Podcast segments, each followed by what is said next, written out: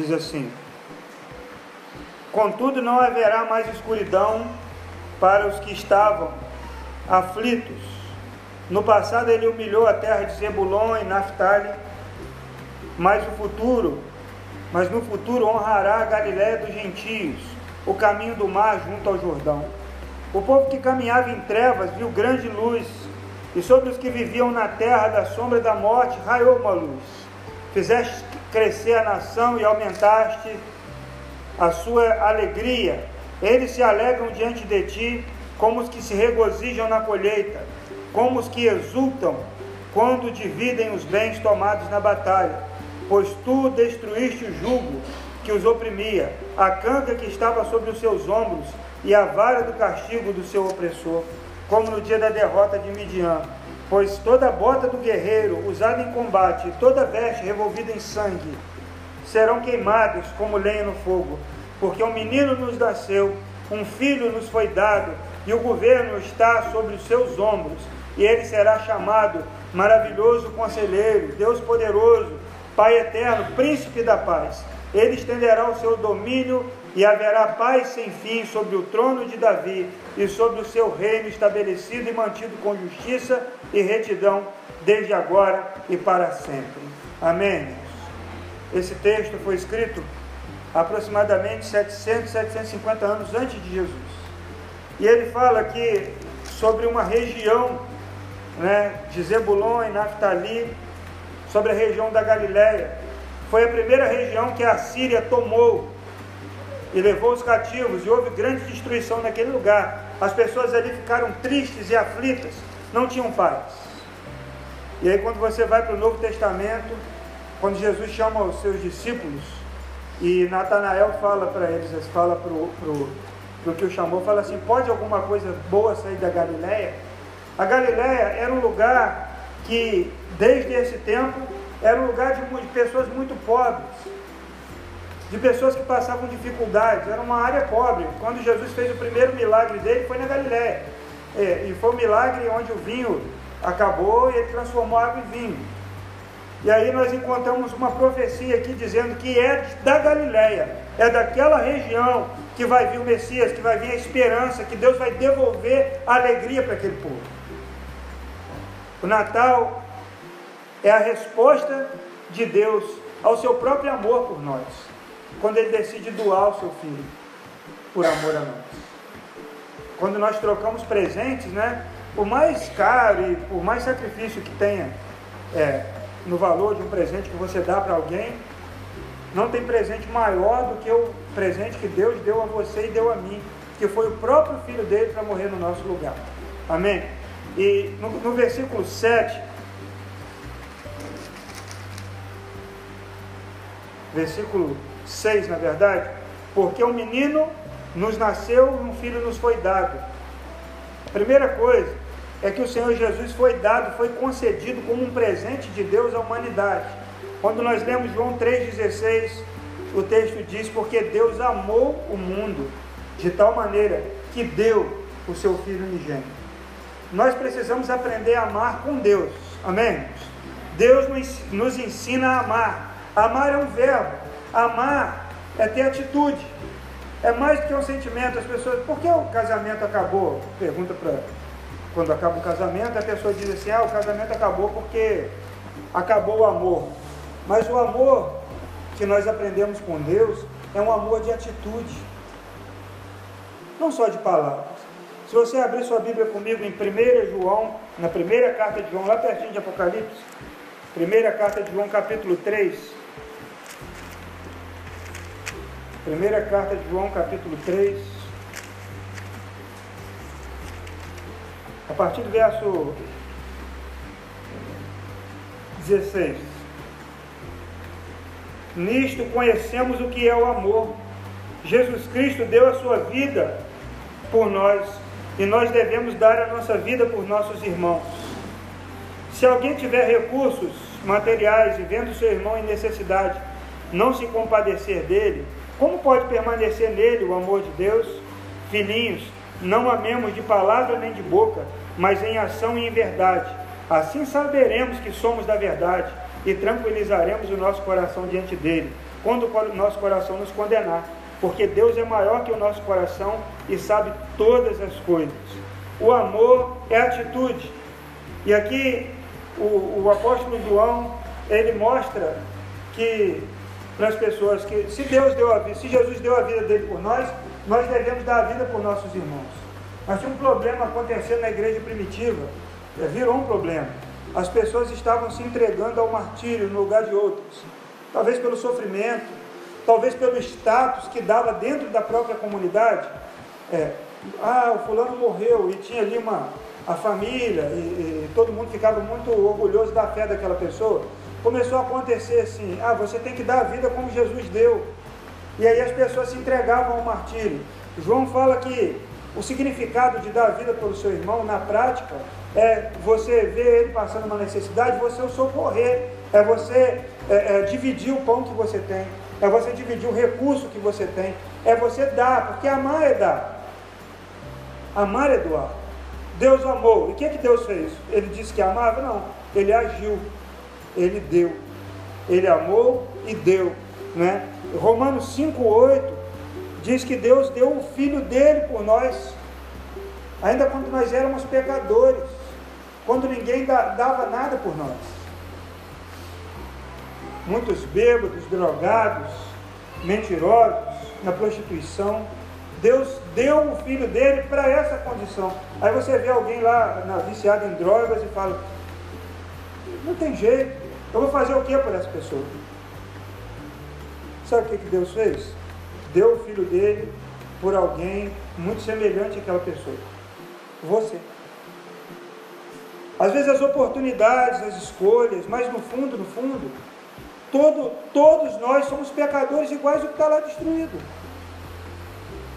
E o amor de Deus é exatamente igual para você, para mim e para o viciado, para o assassino, para o político que, que roubou e matou milhares de pessoas, porque o amor de Deus chegou no limite do seu amor. Quando você vê, João 3,16 ele fala que Deus amou tanto, o texto quer dizer que não tinha jeito dele amar mais. Então não tem nada nesse mundo que faça Deus amar você mais, porque ele já amou no limite. Como é que Deus amou no limite?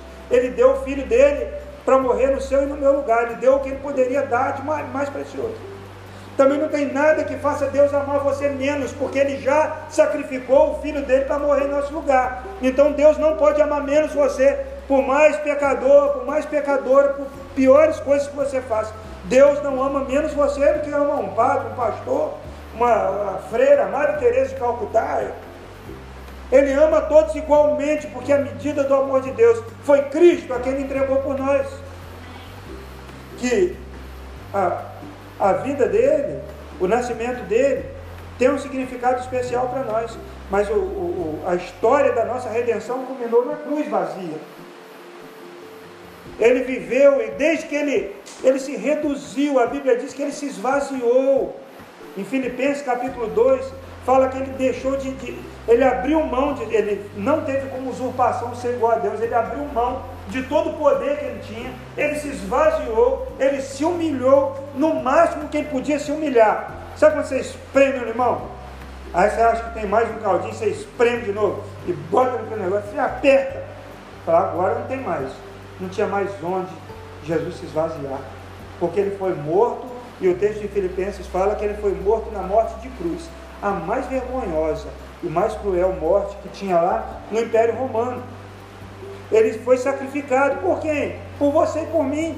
Olha o presente que Deus nos deu, a liberdade, que não tem como saber o preço. Cantamos aqui essa canção, eu nunca vou saber o preço, eu nunca vou saber precificar isso que a música quer dizer.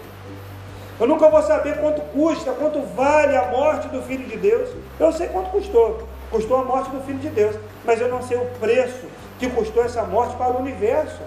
No momento que ele morreu às três da tarde, o texto da Bíblia diz que houve, houve trevas, escureceu, o véu do templo rasgou de alto a baixo, os túmulos racharam e mortos ressuscitaram, houve um terremoto.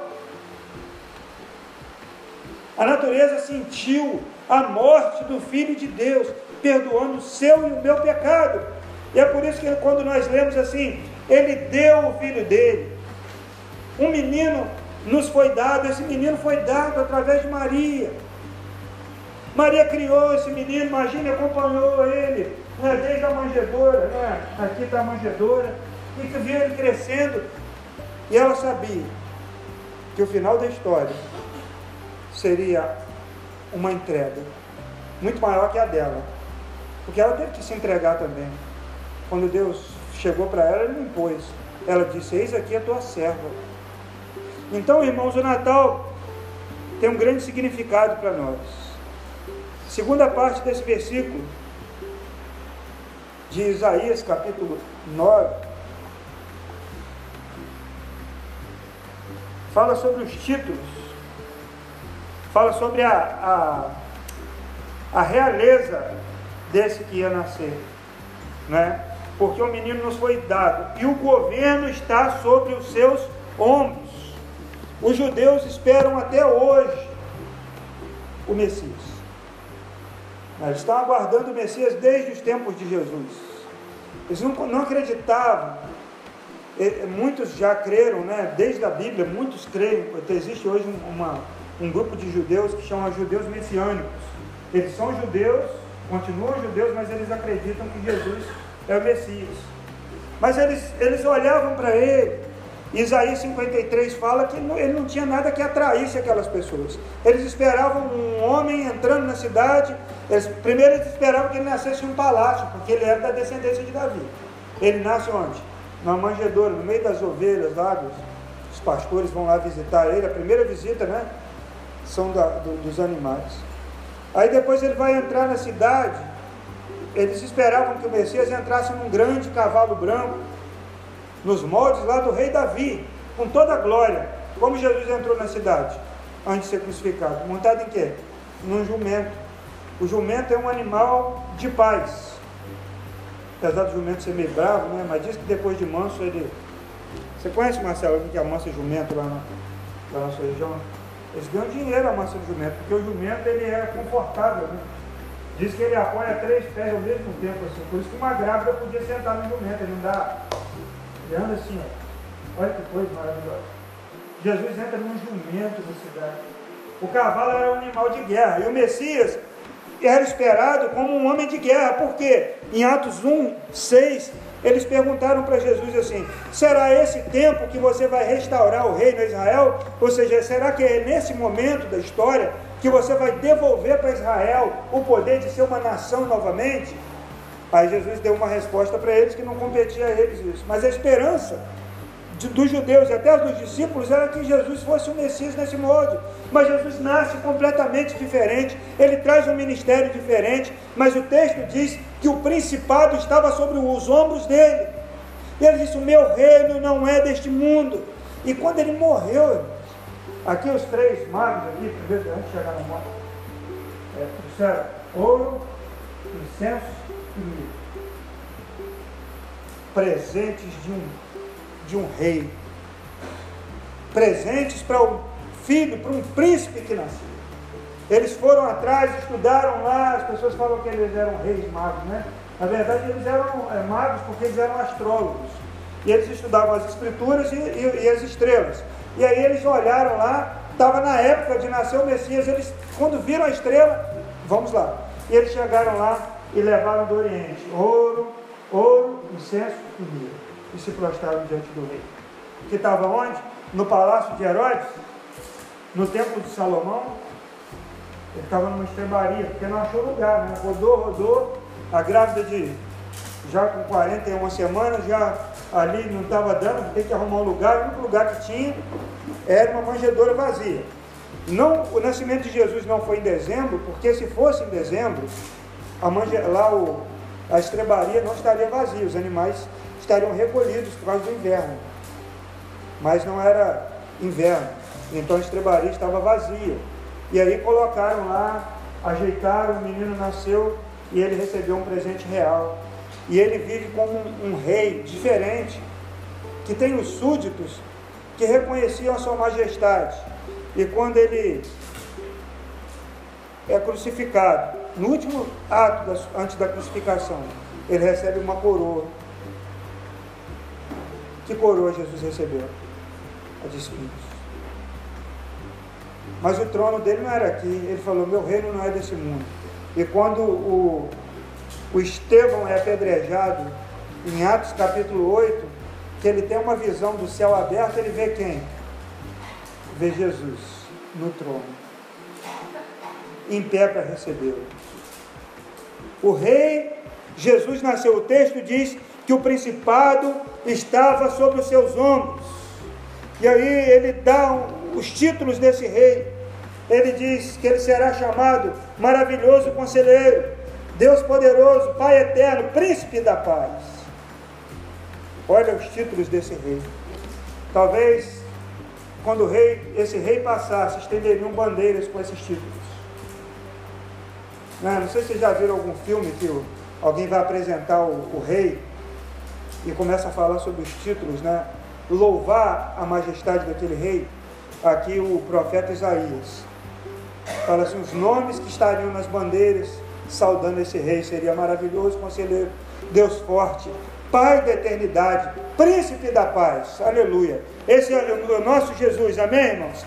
Aquele que nasceu, aquele que viveu e morreu para nos mostrar que Deus nos ama da forma mais trágica que se poderia amar, que é morrendo. Qual a maior prova de amor que alguém poderia dar para o outro? Não tem. Você fala assim, ninguém me ama. Quem, quem daria a vida por mim? Deus deu a vida, ele não daria. Ele deu a vida do próprio filho dele, Jesus, para morrer no seu e no meu lugar. Por isso ele é o nosso Deus. Por isso que ele tem um principado. Então ele tem para você paz, ele tem direção, ele tem vida. Ele disse em João 14, 6, eu sou o caminho, a verdade e a vida. Ninguém vem ao Pai a não ser por mim. Está com a vida sem direção, está perdido, não sabe para onde ir, procure Jesus. Ah, eu não tenho paz, não consigo dormir, não consigo comer, eu estou deprimido, eu estou ansioso, eu estou triste, eu estou isso, eu estou aquilo. Jesus disse assim: A minha paz eu dou, não como o mundo dá. Ele dá uma paz para nós que não é circunstancial, porque Ele é o príncipe da paz. Pode o mundo estar explodindo em volta de você, mas você consegue sentir alegria no seu coração. Quantas pessoas já essa semana começam a se entristecer? Porque não ficam tristes com a época de Natal ficam preocupadas porque não vão poder dar o presente que gostariam de dar, não vão receber a homenagem, o presente que queriam receber, ficam preocupadas com a comida, ficam ansiosas com tudo isso, sendo que Jesus não está preocupado com isso, ele tem as respostas. E a resposta dele para você é direção, é paz, é fortalecimento na sua vida, na sua fé. É simbólico, né? Esse negócio de ano é simbólico. Quem diz que vai acabar o ano, vai começar outro? Isso é símbolo. Mas pode ser profético. Você pode dizer assim: Eu não vou passar um final de ano como os outros. Eu vou fazer o Natal e o Ano Novo diferente esse ano. Eu vou confiar em Deus. Eu vou convidar Jesus para estar comigo. Eu, eu quero essa paz que Ele tem para a minha vida. Sabe que você vai comer direito, você vai dormir direito, você vai ter alegria nas pequenas coisas que você vê porque a sua alegria maior vai ser Jesus. Amém? E ele diz que ele é Pai da eternidade. A gente precisa pensar nisso também. É, seria mais fácil, né? Se a gente se acabasse a história aqui, né? morreu, acabou, virou pó. Tem gente que gosta de pensar que é assim.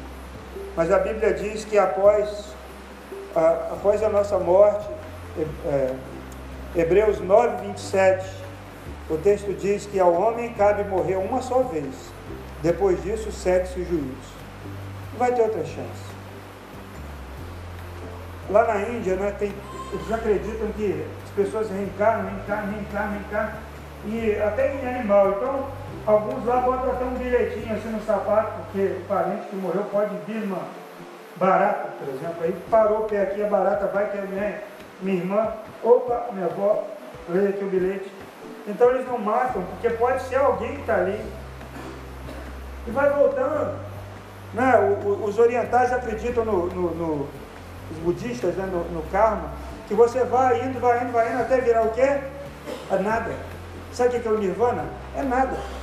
Eles falam que você é uma gota que vai se juntar ao oceano depois de infinitas reencarnações.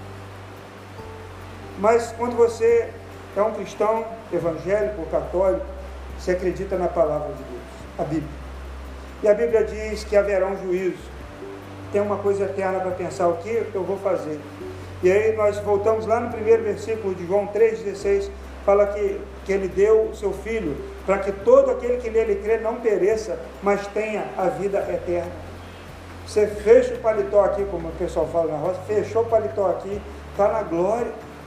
O Estevão estava sendo apedrejado e já morrendo, quando ele abriu os olhos, ele viu o céu aberto e quem estava esperando ele era Jesus. Agora, quando você não tem nenhuma esperança, quando você não conhece Jesus, como é difícil pensar não é, na morte, como é difícil pensar como é que eu vou viver, o que, que vai ser depois. Mas é tão bom pensar, poder pensar antes de qualquer coisa. Pensar na eternidade, pensar em Cristo, pensar em Jesus. O príncipe da paz está aqui nessa noite, João 14, 27. Ele fala que nos dá a verdadeira paz. Vamos abrir lá João 14, 27.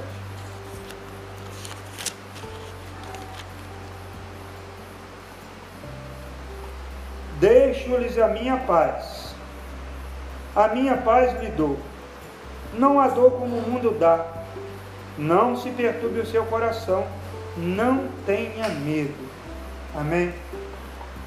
Quero orar. Depois a gente vai passar um segundo momento aqui. Mas agora eu quero orar. Orar para esse final de ano seu, meu, nosso final de ano. Para que ele seja tranquilo. Amém?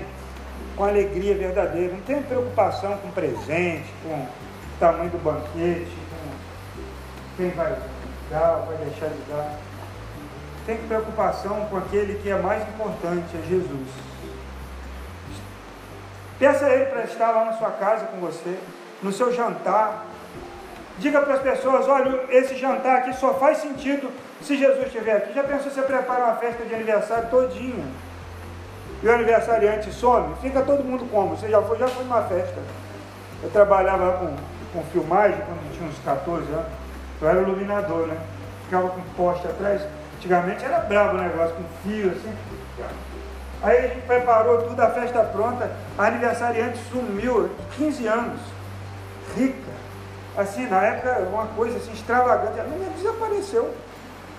E aí todo mundo ficou lá. A gente faz o quê? Sentou lá, ficou. Aí libera comida ou não libera comida? A menina aparece, o pessoal está com fome. Meu pai falou, não, bota comida aí. Aí começou a sair salgadinho lá.